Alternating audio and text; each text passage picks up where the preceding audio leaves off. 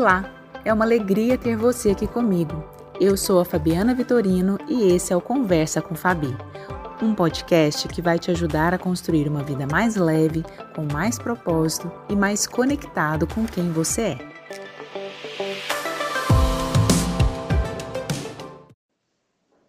Olá, como é bom estar aqui mais uma vez com você, me ouvindo, podendo partilhar de um conhecimento que vem de uma vivência como profissional da psicologia no meu dia a dia, mas também como pessoa que também sente, que também que se conecta e que também percebe a importância da emoção no meu dia a dia.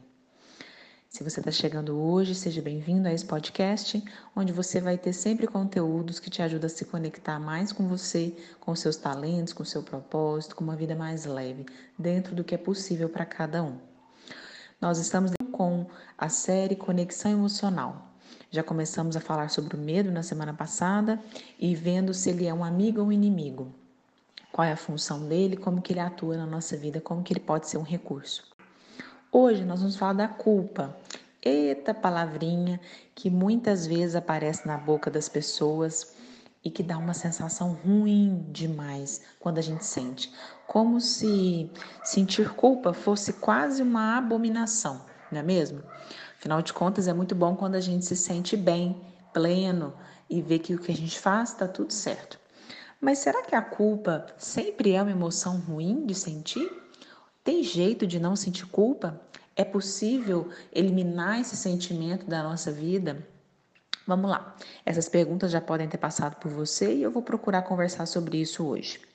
Primeira coisa que eu quero dizer é que geralmente eu percebo que tem quatro situações mais gerais que as pessoas me apresentam ou que às vezes eu mesma sinto na minha vida em relação à própria culpa.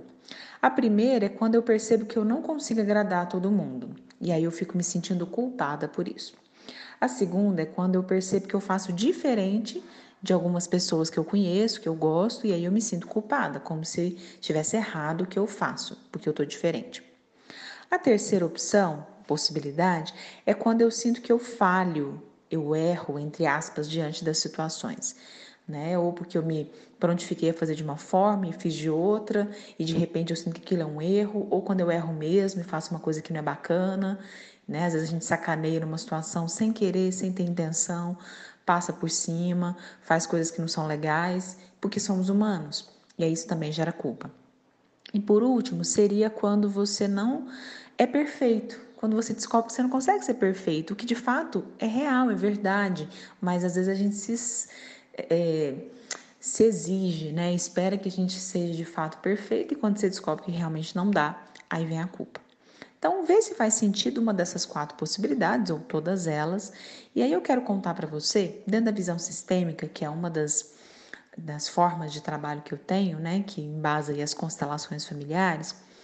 A visão sistêmica basicamente é uma visão do todo, uma visão conectada, onde a gente percebe que nós não estamos sozinhos, nós não somos indivíduos soltos, pelo contrário, estamos conectados à nossa família de origem, e a todas as pessoas que a gente se relaciona. Então, quando você vai para o trabalho, você cria uma conexão com aquele grupo de trabalho, você cria um sistema ali, você faz parte daquele sistema, daquela empresa, daquele escritório, daquela instituição, ou se é só seu, mas você tem aquela é, é conexão sistêmica. Se você está é, num grupo de amigos, as pessoas todas que são seus amigos são seu grupo de amigos, né? Se você é mãe, você faz parte do grupo das mães de alguma forma. Se você é pai, grupo dos pais. Se você é profissional de uma determinada área, você faz parte daquele grupo, né, profissional.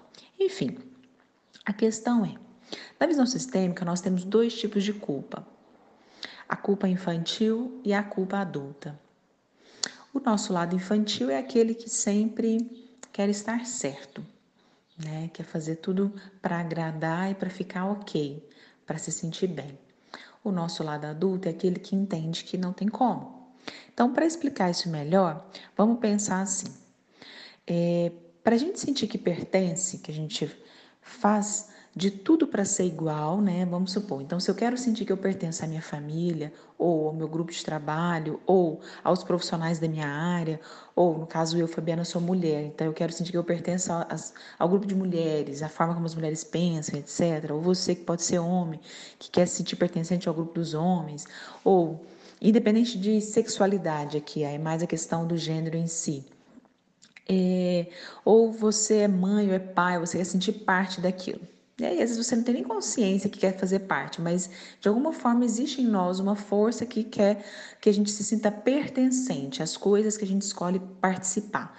Grupo de amigos, grupo espiritual, grupo de trabalho, né? assim como a nossa família, que é o grupo maior do qual a gente sai. O que, que acontece? Para sentir que a gente pertence, a gente faz de tudo para ser igual. Tem uma força em nós.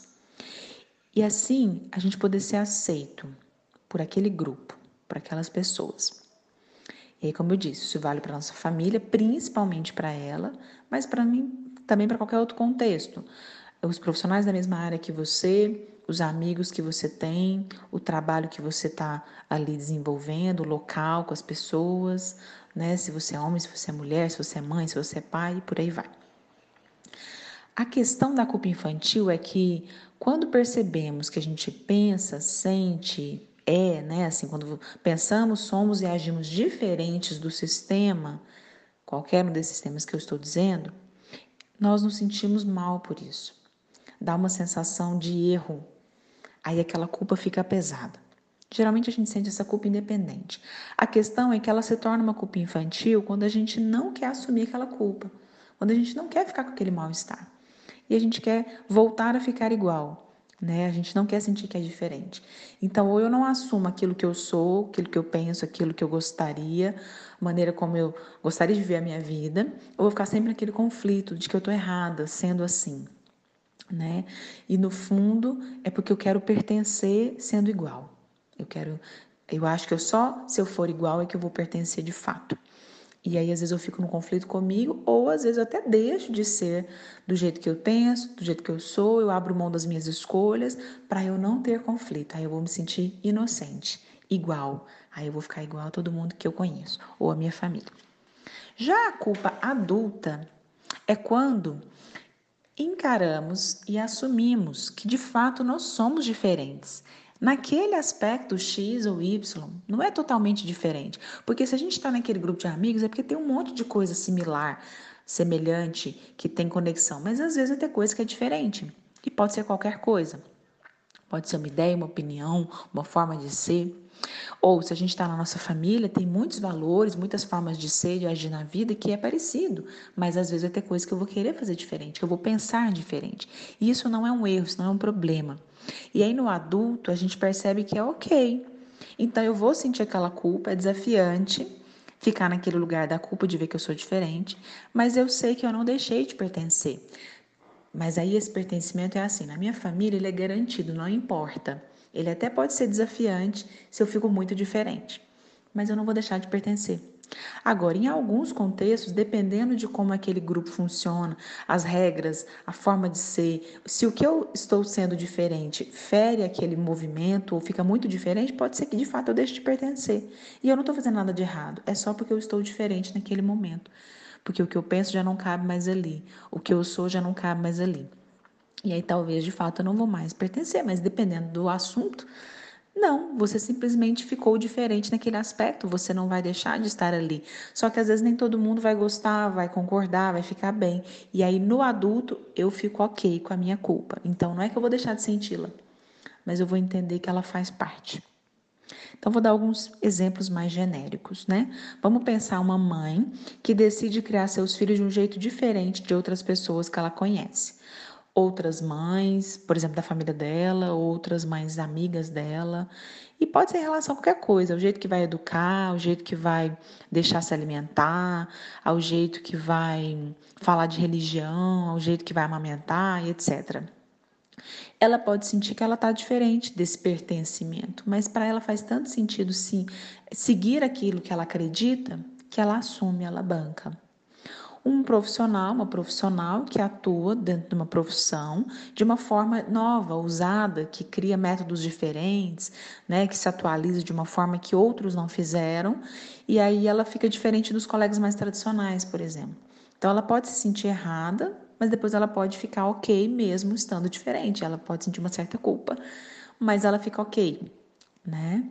Uma pessoa que aprende a olhar para o dinheiro, aprende a olhar para o relacionamento afetivo, por exemplo, para o casamento, aprende a olhar para o sucesso e a ter essas coisas na vida dela, a conviver bem com isso, né, com esses elementos, mesmo que na família de origem dessa pessoa isso não pôde acontecer.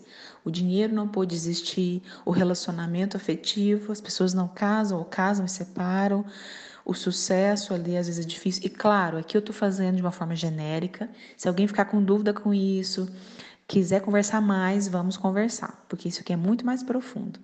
Mas a questão é que às vezes a gente sente que consegue algumas coisas diferentes do sistema, a gente trabalha para poder conquistar algumas coisas e aí aprender a ficar bem com aquilo. Então é uma culpa que eu vou sentir porque eu estou conseguindo coisas diferentes, eu estou diferente.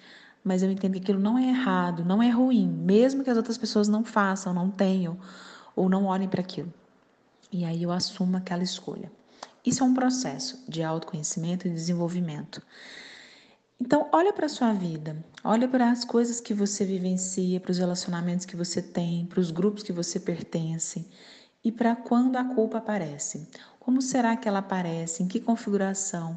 E será que você está conseguindo encarar a culpa de um jeito adulto ou mais infantil?